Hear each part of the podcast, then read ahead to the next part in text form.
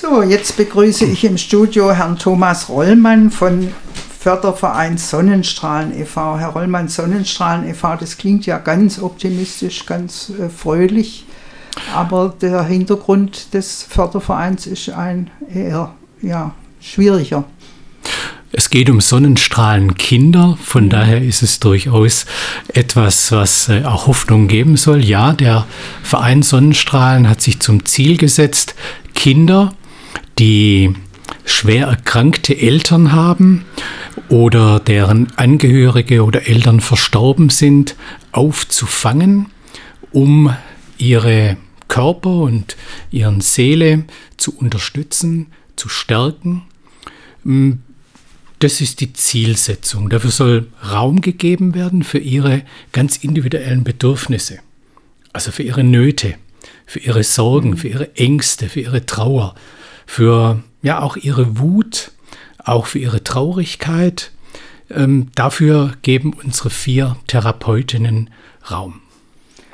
Das heißt, äh, Sie arbeiten mit Therapeutinnen, aber bevor wir das besprechen, wollte ich eigentlich Sie fragen, warum Sie sich persönlich dafür engagieren. Ich war 16 Jahre Landrat im Landkreis Reutlingen. Meine Frau ist im ambulanten Hospizdienst tätig gewesen und hat diesen Verein Sonnenstrahlen von Anfang an mit unterstützt. Und seit acht Jahren ist meine Frau als Reittherapeutin für den Verein Sonnenstrahlen tätig und ich habe das in dieser ganzen Zeit unterstützt und begleitet. Und ähm, ich habe großen Respekt vor dieser Arbeit und ich habe in dieser ganzen Zeit auch viele Kinder kennengelernt und habe Familien kennengelernt und habe festgestellt, wie wichtig es ist, diesen, diese Familien zu unterstützen, diesen Kindern Raum zu geben losgelöst von der Familie, wo sie angstfrei, wo sie ihre ganz individuellen Bedürfnisse auch tatsächlich ähm, befriedigt mhm. bekommen können. Das heißt, es war jetzt keine persönliche Betroffenheit, sondern die Einsicht, da ist notwendig, sich einzusetzen. Ja, die Sinnhaftigkeit, die Notwendigkeit. Ja, Hier besteht ja, ein ganz ja. großes Bedürfnis. Und das war ja auch die Ursache für die Gründung dieses mhm. Vereins, denn die Gründerin, die Frau Verena Stub, die hat diesen Verein 2011 aus einer ganz persönlichen Betroffenheit gegründet. Sie selbst war viele Jahre schwer krank und hat in dieser Zeit festgestellt, dass ihre Kinder, die damals klein waren, ähm, oder hat es bedauert, dass ihre Kinder dort keine Unterstützung erfahren haben und sie selber auch nicht. Das war der Anlass für die Gründung dieses Vereins. Wie gesagt, wir haben letztes Jahr zehn Jahre Jubiläum gefeiert. Corona-bedingt natürlich wird man das nachholen, wenn das wieder geht. Und das war die Ursache dafür. Und deshalb ist dieser Verein, und deshalb habe ich so großen Respekt davor, eigentlich ein sehr, sehr gutes Beispiel dafür, dass unsere Gesellschaft von denjenigen, die betroffen sind und von Selbsthilfen eigentlich lernen können, wo sind noch Bedarfe, die ansonsten nicht abgedeckt werden. Wo müssen wir mehr tun? Wo müssen wir für Betroffene, für Menschen, in diesem Fall jetzt für Kinder, mehr Unterstützung geben? Wer wendet sich denn dann an Sie? Die Kinder ja wahrscheinlich nicht alleine. Oder wenn es größere Kinder sind, vielleicht schon auch.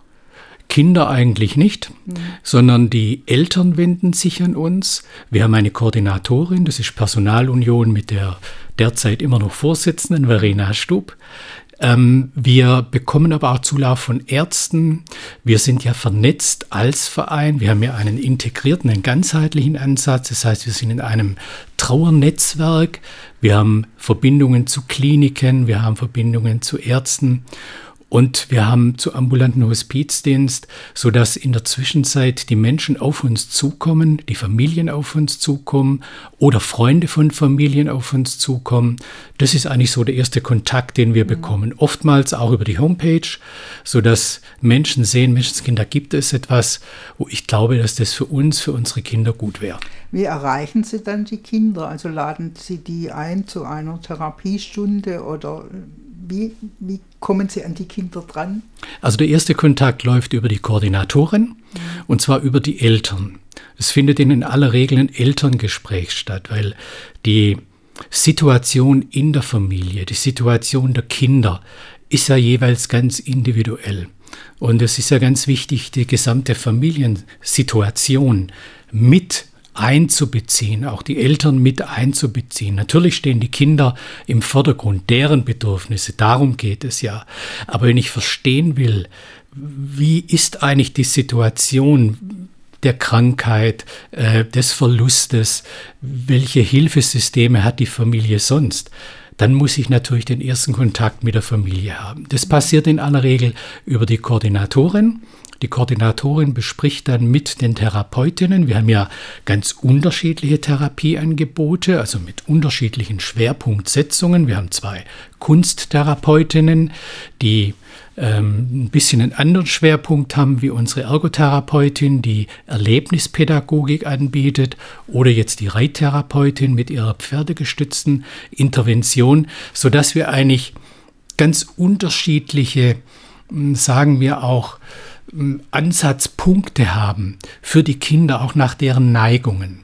Und das ist also der erste Schritt, dass zunächst Elterngespräch stattfindet, dann wird dieses Kind eingeladen, in der Tat, und dann werden Gespräche natürlich mit ihm geführt. Das Wichtigste ist ja, Raum zu bieten für diese Gespräche, Raum über Verstorbene zu sprechen, Raum auch klar zu machen, da ist jemand, der hält es aus, auch die Trauer hält es aus. Und es besteht hier auch die Möglichkeit, über Dinge zu sprechen, wo vielleicht zu Hause nicht gesprochen wird. Das und wollte ich gerade auch fragen. Also ich denke mal, dass es sehr schwierig ist für Eltern und Kinder über solche Themen zu sprechen. Genau. Und dass da Hilfe von außen oder jemand Außenstehendes da hilfreich sein kann. Genau das ist es. Mhm. Genau das ist es. Und um das vielleicht noch abzuschließen, schließend. Und dann gibt es natürlich auch so Fallbesprechungen zwischen den Therapeutinnen. Wie entwickelt sich denn die Familie? Weil wir haben aus einer Familie durchaus auch mal mehrere Kinder mhm. in der Betreuung, aber nicht bei einem Therapeuten, sondern bei unterschiedlichen. Und dann ist es ganz, ganz wichtig. Und manchmal stellt sich heraus, dass die Idee, ein Kind, dass das vielleicht eine Affinität zu Pferden hat oder zu Kunsttherapie hat, gerne malt oder gerne töpfert, ähm, dass es vielleicht gar nicht zutrifft. Und da muss man schauen, was passt eigentlich für dieses Kind ganz genau. Also so kommen die Kinder zu ihrer Therapeutin. Mhm. Und gibt es denn auch Treffen dieser Kinder untereinander? Das ist ja vielleicht auch hilfreich zu sehen, ich bin nicht alleine, anderen geht es auch so. Ich denke, es ist ganz wichtig, dass die Kinder auch tatsächlich sehen, auch andere sind in dieser Situation. Wir haben Trauergruppen für einen Todesfall. Wir haben aber auch entsprechend, also wenn es um hm. den Tod von Angehörigen geht, wir haben auch Elterngespräche, die geführt werden, weil sehr oft ist es auch wichtig, die Eltern zu unterstützen. Wie gehen sie denn mit dieser Situation um? Wie gehen sie denn auf ihr Kind zu? Also konkret ähm, erleben wir es immer noch, dass über Krankheit, über Tod vielleicht gar nicht gesprochen wird dem Kind gegenüber, aber die haben ja ein ganz feines Sensorium, mhm. die spüren das ja. Und hier die Eltern zu unterstützen, kindgerecht die Situation auch zu verdeutlichen, das ist auch ganz, ganz wichtig. Und ja, es gibt also diese äh, Gruppen, diese Elterngespräche, es gibt die Trauergruppe und die Kinder, manchmal sind es auch mehrere Kinder, die in einer Therapiestunde sind, sodass auch dort ein Austausch möglich ist. Und moderieren Sie jetzt auch Gespräche zwischen Kindern und Eltern oder unterstützen Sie da nur die Eltern, wie sie vorgehen können? Das ist ganz unterschiedlich. Ich glaube, im Vordergrund steht die Fragestellung, wenn die Kinder bestimmte Dinge durch Zuhören der Therapeuten einfach sagen oder durch ihren Gefühlen Ausdruck verleihen, äh, indem sie äh, künstlerisch tätig sind, indem sie malen oder ähnliches. Da kommt da ja etwas zum Ausdruck, da kommt ja die Seele zum Ausdruck, da drücken sich ja aus. Und wenn das nicht übereinstimmt mit dem, was die Eltern erzählt haben, ich glaube, dann ist da eine Punkt. Oder man kann mhm. fragen, ähm, den Kindern wird klargemacht, dass was gesprochen wird, ist vertraulich. Das wird nicht sofort äh, mit den Eltern natürlich zurückgespiegelt. Und das ist den Kindern auch ganz, ganz wichtig. Sodass die Eltern ihrerseits aber auch sehr oft fragen, oder man spürt es ja, die Therapeutinnen spüren es ja, dass da ein Bedarf besteht, Unterstützung zu bekommen, wie ich mit dem Kind umgehe, wie ich mit der Situation umgehe. Und ja, wenn es gewünscht wird, dann passiert dieses, dass die Therapeutin dabei ist, aber in aller Regel ist das nicht notwendig. Mhm. Und wir sprechen jetzt so pauschal von Kindern. Äh, ab welchem Alter können Sie die denn betreuen? Das jüngste Kind, äh, das bei uns war, war mal dreieinhalb. Mhm. Die Kinder sind ja auch ganz unterschiedlich in der Betreuung. Manche sind mehrere Jahre da. Bei anderen ist auch klar, dass durch diese Unterstützung, durch diese Stärkung ähm, nach Monaten oder auch vielleicht mal nach, nach Wochen dieser Bedarf gar nicht mehr gegeben ist. Also ich habe ein Kind vor Augen, das hat äh, zu meiner Frau gesagt, so jetzt haben wir genug über die Oma gesprochen. Und damit bestand kein Bedarf mehr. Es ist, konnte damit umgehen, für sich selber auch mit dem Tod dieser geliebten Oma. Oder wir hatten einen Jungen, der war vier Jahre alt und der hat durch dieses traumatisierende Erlebnis des Todes des Vaters, hat er ja eine regelrechte Sprachlosigkeit gehabt, konnte nicht mehr sprechen, ist nicht mehr in den Kindergarten gegangen, nichts mehr.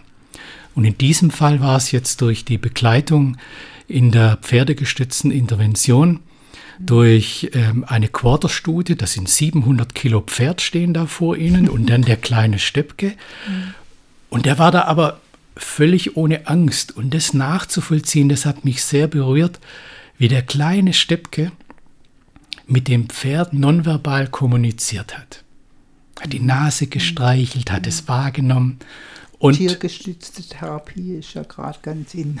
Aber das zu erleben, ja. das wahrzunehmen, muss sagen, also ich habe das ja nur von, ich kriege das ja nur von außen mit, aber das hat mich sehr bewegt. Und dann nach einigen Wochen hat er dann mit seinem Pferd gesprochen und dann nach gar nicht so langer Zeit hat er dann seine Kindergartengruppe, hat er dann wieder geplappert und hat dann mit seiner seine ganze Kindergartengruppe zu seinem Pferd eingeladen. Also mhm. die Zeitdauer, das sind, wie gesagt, das jüngste war dreieinhalb, der Steppke war jetzt vier, zwölfjährige, 14-jährige. Ja, das wollte ich gerade auch fragen. So pubertier, pubertierende ja. Äh, Kinder sind ja wahrscheinlich auch, ja, leiden noch mehr drunter, weil sie noch weniger offen sind oft in diesem Alter.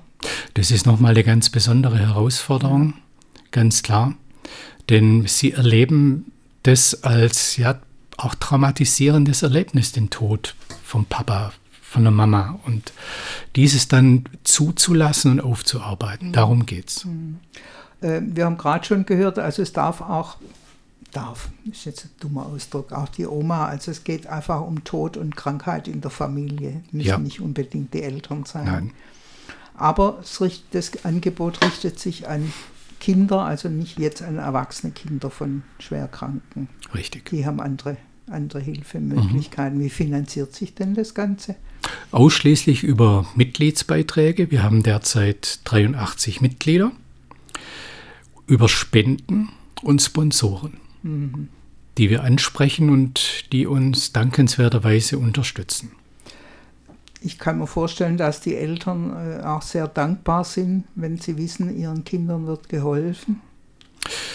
Das zeigt sich daran, dass wir Kinder haben, die, wir haben ja Standorte in Stuttgart und in Reutlingen und für bestimmte Therapieangebote oder Begleitunterstützungsangebote kommen die Eltern zum Teil aus Leonberg, aus Ludwigsburg, Stuttgart, von der Schwäbischen Alb, Zwiefalten, weil sie das so erleben als Unterstützung, als Entlastung auch des von ihnen selber. Und dieses ja, zu erleben. Wenn ein Elternteil schwer krank ist, kann es ja dann auch gar nicht mehr mitkommen, nehme ich mal genau. an. Ja. Genau. Und ist dann vielleicht auch im Hospiz. Sie haben ja vorher gesagt, das Ganze hat quasi im Hospiz angefangen. Nicht im Hospiz angefangen, sondern wir sind vernetzt mit dem ambulanten Hospizdienst. Genauso, sondern es war dieses Erleben. Sie haben vorher gesagt, Ihre Frau hat im Hospiz gearbeitet. Ja, die hat dort gearbeitet. Ja. kam dann genau. darüber drauf. Also deshalb ja. habe ich das jetzt gemeint. Äh, vielleicht noch hier in Stuttgart haben Sie eine Anlaufstelle in der Tübinger Straße. Genau. Wie kann man die denn erreichen? Die kann man erreichen über die, wir haben im Flyer oder auf der mhm. Homepage unsere Telefonnummer. Über KISS ist das auch ja, erreichbar, ja, sodass dort jederzeit die Möglichkeit besteht, uns zu erreichen. Und kostet für die Leute, die jetzt Hilfe suchen, nichts? Kostet nichts. Das ist ein ganz wichtiger Ansatz, weil wir festgestellt haben, dass äh, wir wollen das möglichst niederschwellig machen. Mhm. Wir wollen das Angebot nicht vom Geldbeutel abhängig machen, sondern dass tatsächlich jeder, jedes Kind, das diese Bedürfnisse hat und die Möglichkeit hat, über seine Eltern zu uns zu erreichen, dass da auch sichergestellt ist, dass, dass es die Hilfe bekommt und Unterstützung und auch die Familie die Unterstützung bekommt, die sie brauchen. Und das Angebot richtet sich jetzt aber gezielt an Kinder, in deren Familie jemand lebensbedrohlich erkrankt ist. Schwer erkrankt mhm. äh, oder verstorben ist, ja. Ja. Also nochmal die genaue Bezeichnung: Förderverein für Kinder. Jugendliche Krebskranker, schwer erkrankter Eltern, Sonnenstrahlen e.V. Und ich habe gesprochen mit Herrn Thomas Rollmann. Vielen Dank, Herr Rollmann, für das Gespräch. Sehr, sehr gerne. Danke für die Einladung.